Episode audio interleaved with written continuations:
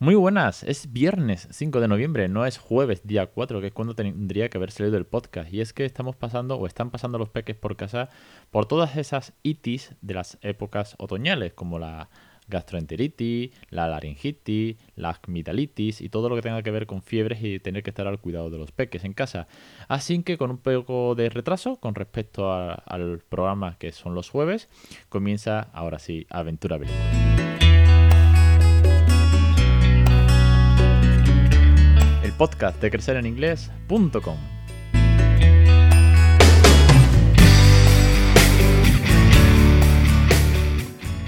Capítulo 280 de esta loca aventura de este podcast sobre tips, consejos, rutinas, experiencias, entrevistas, docentes, catedráticos, científicos y todo lo que tenga que ver con una segunda lengua. Voy muy deprisa porque me quiero meter en materia, ya que el podcast no salió ayer, aunque siempre podéis escuchar los episodios cuando queráis, es la magia del podcast y me hace mucha ilusión cuando me decís que lleváis muchos episodios escuchados ya, que los escucháis mientras cocináis, mientras salís a andar, mientras vais en el coche con los peques. Una semana más, un millón de gracias a todos vosotros y vosotras. Y hoy vamos con un tema muy interesante que traje del CIEP, una de las ponencias que vi el viernes por la tarde. Y es sobre la poca comunicación en las clases bilingües, en el sistema educativo, la poca producción oral. Y de esto ya hablé con Raquel, que la entrevisté no hace mucho, y hablamos sobre la poca producción, que un idioma es producir, un idioma es comunicar. Así que os voy a traer una serie de datos de un estudio que presentaron y vamos a dar las impresiones. Antes de meternos en materia, muy rápidamente, sabéis que en crecereningles.com tenéis una cantidad de recursos enormes de cursos, nueve cursos, cada uno adaptados a una etapa, tanto comienzo de la crianza bilingüe, como la logopeda, como la gamificación, como el método Montessori, como la pronunciación, como los fones y el vocabulario, y un cuento de Little Frog and the Color, un cuento bilingüe para trabajar los sonidos, porque tiene audiobook y con ellos la naturaleza y los animales en inglés. Muy colorido, muy divertido y muy, muy chulo para partir de tres años en adelante. Vamos con el contenido, mucho, mucho contenido que hay en las clases de inglés del sistema bilingüe español y la poca comunicación. Eh, y además después voy a hacer una reflexión sobre algo que he visto en el cole de mi hijo, con lo cual acompaña perfectamente al programa. Y os cuento un poco lo que vi en el CIEP. El tema es que las clases de ICLE, que las siglas que lo denominan, se centran básicamente en la construcción del contenido curricular. Esto ya difiere mucho de lo que vimos la semana pasada, lo que os contaba del sistema canadiense, ¿no? Donde el 40% de la clase en francés, que es la segunda lengua, pero con dinamismo, hacía el mismo resultado que con un 80% intenso sobre el currículum. Entonces ya aquí ya partimos de una base tal vez, tal vez me deja entre, entredicho, yo no soy eh, editor de libros, yo no pertenezco al Ministerio de Educación ni a las consejerías de turno, pero igual que todo se base en la construcción del contenido curricular, ya arrancamos regular. Olvidando que deberían también contribuir al desarrollo de las habilidades del alumnado en cuanto al lenguaje y la comunicación se refiere. Así empezaba esta ponencia, una ponencia de Miriam Pastor Morate, que estuvo dándonos datos de este estudio. A mí me pareció muy interesante porque es muy revelador el cómo se está desarrollando el bilingüismo en las aulas, ¿no? Y es una crítica, ¿eh? sin duda lo que voy a hacer intentando poner el foco en la parte positiva que siempre intento traeros, pero es una crítica lo que quiero traeros hoy. ¿Por qué? Porque el estudio que, hizo Miriam y que presentó en, en CIEP el viernes por la tarde tenía el objetivo de detectar las destrezas y el conocimiento didáctico en relación con la forma de entender la integración de la lengua y el contenido. Eh, suena muy... Eh, muy a presentación de TFM. Yo lo decía en la resumen del, del CIE. Había muchas ponencias que eran muy TFM. Pero al fin y al cabo, el objetivo de, este, de este estudio es pues comparar, ¿no? Eh, detectar el, cómo la producción oral acompaña o no acompaña al contenido curricular, ¿no? Las destrezas de la lengua junto al contenido, si van de la mano o no. Porque tú puedes memorizar, volvemos al ejemplo de siempre, las partes de la planta en inglés, pero no por ello sabes inglés. Te sabes las partes de la planta. Eh, pero es igual, no sé si por aquí hay mucho friki suelto, pero es igual que cuando yo tenía amigos que se sabían letras en japonés de canciones, ¿eh? con todo el rollo este del anime, los mangas y tal, y cantaban en karaokes canciones en japonés. Y las cantaban súper guay, ¿eh? súper bien, pero no tenían ni idea de japonés. Oye, ¿qué estaban haciendo? Pues memorizar una letra en japonés, la fonética, la pronunciación y punto, pero no por ellos pueden ir a Japón y, conversar con el primero que se crucen, ¿no? Pues con esto está pasando algo parecido. Hay niños que están memorizando y ahora ya digo que al final voy voy a hablaros de un tema a mí se me ha puesto la piel de gallina. En base al tipo de interacción en el aula, los estudiantes, eh, según el estudio que, que presentó Miriam Pastor, los estudiantes no parecen tener claro, ojo con esto, ¿eh? ojo lo que voy a decir, lo, parece ser, según el estudio, que los estudiantes no parecen tener claro lo que se espera de ellos. Tras la pregunta del profesor. Es decir, el profesor te saca la pizarra, te hace una pregunta y tú no sabes qué responder. ¿Qué tengo que responder? ¿O qué me ha preguntado en inglés? Siguiente dato. Siguiente dato que presenta el estudio. El 44, ojo, 44% de la participación en el aula, 44% sobre un aula de 25. Es, la radio, la radio está en 25 si no me equivoco. El 44% de la participación recae en un estudiante. Un único estudiante. Y el cómputo global es que la participación es inferior al 30%. En general, ¿vale? Sí. Solamente participa el 30% en general. Y de ese 30%, el 44% lo ocupa una sola personita. ¿Por qué? Pues porque seguramente será el que tenga mejor nivel de inglés, eh, será el que se siente más cómodo, más cómoda en, cuanto a esta segunda lengua, el que mejor haya entendido la lección, o mm, no lo sé, pero aquí empiezo ya a atisbar un poco. En mi caso, ya voy a hablar de mi caso, personal, particular, opinión personal, esto no es genérico, en mi caso, mi hijo. Porque mi hijo es helper de la teacher, es el helper, es el ayudante. Cuando en el cole, en primaria, que está en primero de primaria, dan science. Él es el encargado de ayudar a la teacher. Y explica las cosas, muchas cosas. O las traduce, o echa un cable, o le preguntan a él directamente los compañeros. ¿Por qué? Pues porque tiene un nivel, pues casi que bilingüe. Obviamente no es nativo, pero eh, tiene una soltura, tiene una comprensión, tiene una producción que le hace sentirse cómodo para participar. Entonces, este 44% yo lo veo en Raúl, lo veo clarísimo. Entonces, mm, es una pena. Yo me puedo sentir muy orgulloso de que mi hijo eh, sepa mucho inglés, me puedo sentir muy orgulloso de que sea el ayudante, que la señora haya designado el ayudante, que bendito sea, porque le podría haber cogido manía. Pero bueno, bendito sea que es el ayudante. Me alegro de que sus compis le pregunten muchas cosas en inglés, porque él además pues le encanta y les dice y les pregunta y si algo no lo sabe le dice que le va a preguntar a papá, etcétera, etcétera. Pero es una pena que una clase, vamos, nos quitamos del bilingüismo en el hogar, nos metemos en la educación. Es una pena que de una clase hay una participación inferior al 30% y el 44% recaiga en una persona. Vamos ahora con otro dato que presentaba el estudio de Miriam Morate. Decía, según el análisis lingüístico, y nos presentó cuadros de Excel y tal y que cual, cuando a un niño le sacan a la pizarra o, o le preguntan directamente mientras que está en su pupitre, el máximo de palabras que dice en inglés son dos o tres. Vamos a poner un ejemplo. Y yo no soy teacher, pero es que me lo imagino. What is that? ¿No? Estamos viendo las partes del cuerpo, que la está viendo mi hijo, por cierto. Ahora os hablo de ella. Este, eh, el seño señala en la pizarra digital o en un PowerPoint o, o así misma y se señala la cabeza, ¿no? Y dirá, What is that? Y dirá el niño, Head o The Head. Ya está. Esa es la producción. No hay, y esto lo decía el estudio, no hay integración en frases completas. This is the head o the head is on the shoulders. No, no, no, no. No hay frase, no hay más allá que en español. Oye, ¿esto qué es? Esa es la cabeza. Seño, esa es la cabeza, ¿no? Oye, seño, es la cabeza, ¿no? Aquí no, aquí es head, como mucho. Ella hablaba en concreto en el estudio, por ejemplo, ponía un caso que están dando eh, temas de geografía, ¿no? Los países y tal. Y decía que había muchos... Eh, eh, había un pico en el gráfico, o en las tablas de Excel había un pico en cuanto a producción más de inglés, porque como estaban dando las comunidades autónomas, pues claro, todo el mundo hablaba eh, Andalucía, Cataluña, Madrid, Galicia, claro. eso es en español, con lo cual, claro, ahí se sentían cómodos. Pero después, quitando esa parte, chungo, chungo, chungo, chungo pastel. Dos, tres palabras de producción. No hay frase, no hay construcción gramatical ahí detrás. No hay naturalidad. Volvemos, y me salgo de la parte de educación, volvemos a lo que siempre he hablado en este podcast.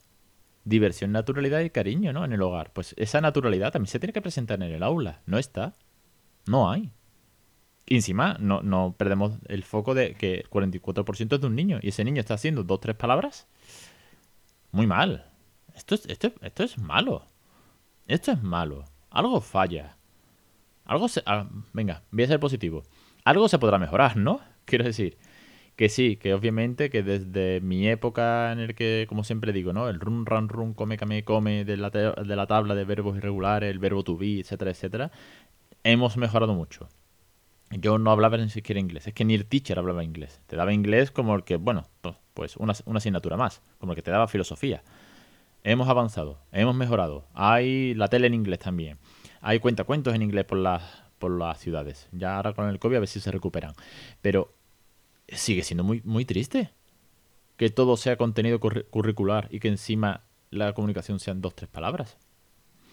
Entonces, eh, continuando con el estudio, decía eh, se preguntaba lo mismo, el, profesor, profesora, preguntaba lo mismo otra vez para ver si lo habían entendido, ¿no? Cuando el niño no lo entendía, eh, preguntaba otra vez lo mismo, ¿no? Cambiando un poco la pregunta, cambiando un poco la pregunta, en plan, what is that? O what do you think? ¿No? What do you think? That is that. O Look well, por ejemplo, me lo estoy inventando, ¿eh? pero bueno, para que veáis un poco, ¿no? Look well. Eh, can you see that? Do you remember? Este tipo de preguntas retóricas para darle la vuelta, ¿no? Entonces, es curioso, ojo, es curioso, porque el alumno a veces repetía cambiando la pronunciación. Es decir, he dicho, he dicho head, pero como me he vuelto a preguntar para enfatizar, igual no era head, igual era hat. Entonces se equivocaba cuando podía haber estado bien a la primera. ¿Eso, eso, eso qué quiere decir? Eso es que no controlas la, pronunciación. Eso significa que has memorizado. Si no te sientes seguro o segura, el, alumno o la alumna, ¿no? Sí. Que es curioso que decía que preguntaban otra vez y a lo mejor pues mm, mm, cambiaban la pronunciación. O se limitaba a la respuesta más corta posible. A yes, no, la palabra en cuestión que le estaban preguntando, por las partes del cuerpo, en este caso era gramática, era eh, geografía, como decía el ejemplo. Eso era muy triste, sumamente triste. Luego, eh, con todo esto de la producción, de tal, eh, os quería comentar, como decía al principio, que el otro día estuve en el aula de mi hijo, pues, estuve en la tutoría con la seño, estuvimos pues lo que viene a ser una tutoría, pues preguntas cómo va el peque, eh, yo pregunté por los contenidos curriculares, porque bueno, eh, ya mi mujer le dijo, oye, que sepas que Ale pues crea bilingüe, ha estado en el congreso, es experto, tal que cual. Bueno, no, te metas en fregado. Yo vengo aquí a ver cómo va el peque, no vengo a hablar de bilingüismo. Pero obviamente sí pregunté por los libros de inglés. Oye, ¿qué estáis viendo? Pues ya está en primaria, ya, ya es bilingüismo, se supone que es bilingüismo, ¿no? Como tal, ¿no? Con toda la palabra bilingüe ahí, ¿no? Centro bilingüe. Y entonces eh, me enseñó los libros. Oh, le dije, ¿puedo ver los libros de, inglés? Que no los he visto, porque los encargas en el cole y no, no vuelven a casa. entonces yo vi una cosa que se me cambió la cara, literal. Entonces me lo detectó la, la teacher, ¿no? Me dijo, ¿qué te pasa? Digo, no, no es que no, no entiendo el libro de inglés. ¿Sé por qué? Digo, pues porque hay frases súper largas, hay descripciones enormes. Están viendo la parte del cuerpo.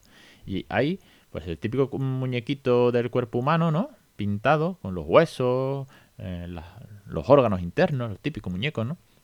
Con sus flechitas, ¿no? Eh, eh, los pulmones, el corazón, el cerebro, la cabeza, tal y que igual.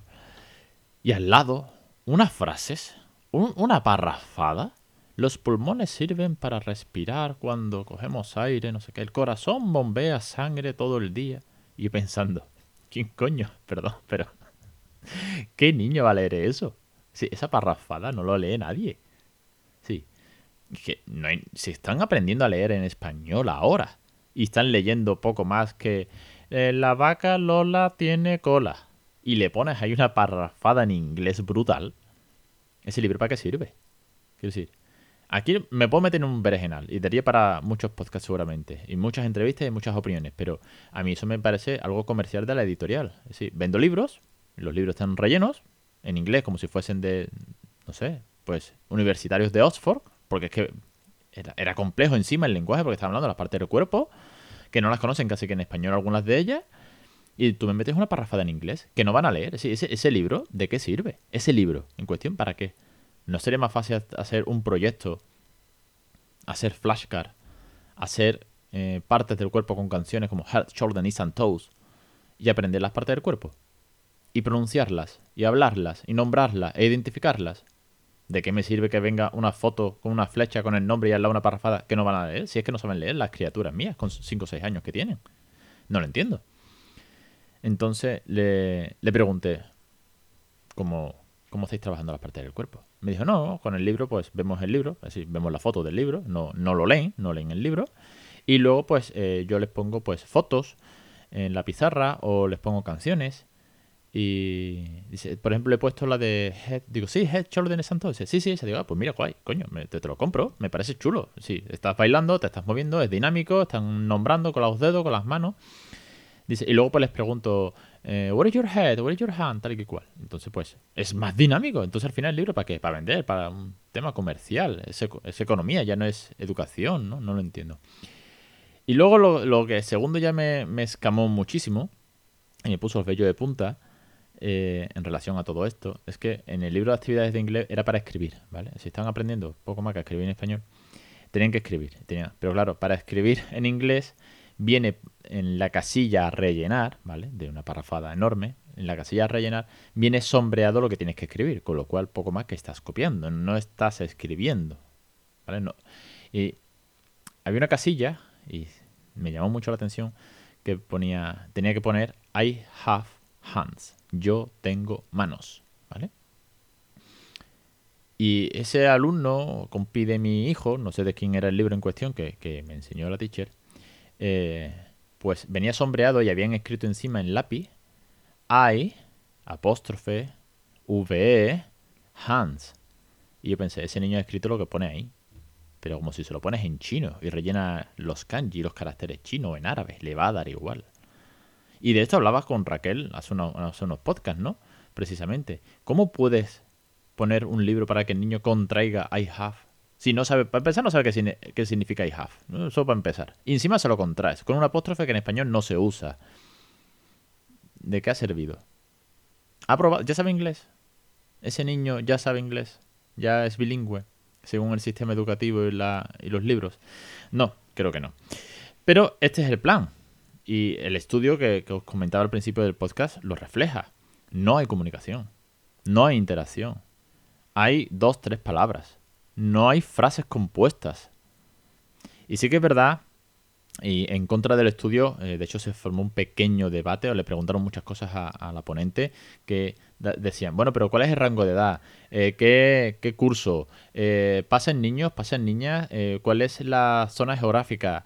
¿Cuál es el nivel económico, socioeconómico de los niños que van a ese centro escolar? ¿Son niños con mucho dinero? ¿Son niños que están en pobreza extrema?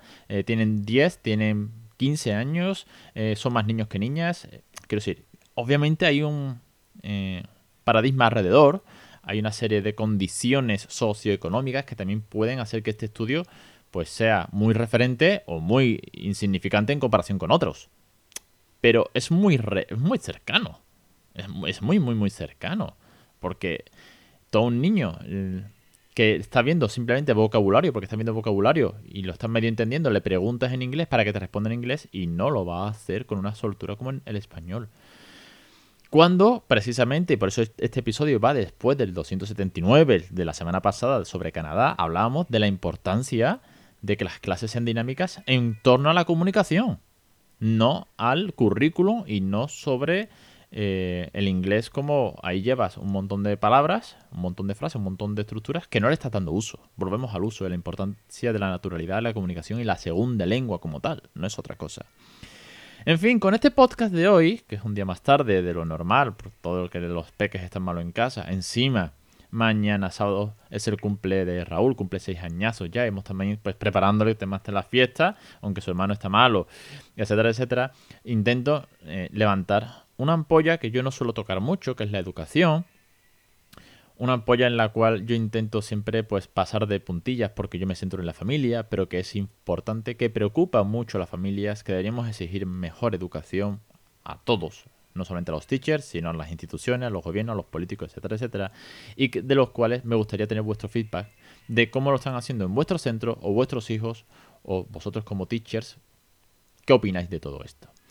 En fin, cualquier cosa, cualquier opinión, o por favor la dejáis tanto en los comentarios por redes sociales, eh, lo podéis dejar en el blog o me la, podéis mandar a mí por crecereningles.com barra contacto. Y si hay muchas opiniones de esto, eh, pues hacemos un podcast resumen para ver qué opiniones, ideas o qué cosas hacéis cuando os encontráis, por ejemplo, con un libro de texto como este que os digo que tenemos de Anaya y tenéis que buscar una solución porque el libro no, no se entiende, por así decirlo. No, entendemos que un niño tenga que leer una parrafada en inglés cuando ni siquiera sabe leer en español, ¿no? En fin, esto es Aventura Bilingüe, una semana más. Un millón de gracias a todos los suscriptores que estáis ahí, a todos los que habéis comprado los cursos, a todos los que estáis formando, a todos los que confiáis en mi trabajo en el equipazo de teachers que hay detrás de esta loca plataforma y a todos los oyentes, sin típico mil de miles de millones de oyentes que hay detrás de esto, que una semana más estáis ahí escuchándome. Un saludo y hasta la semana que viene.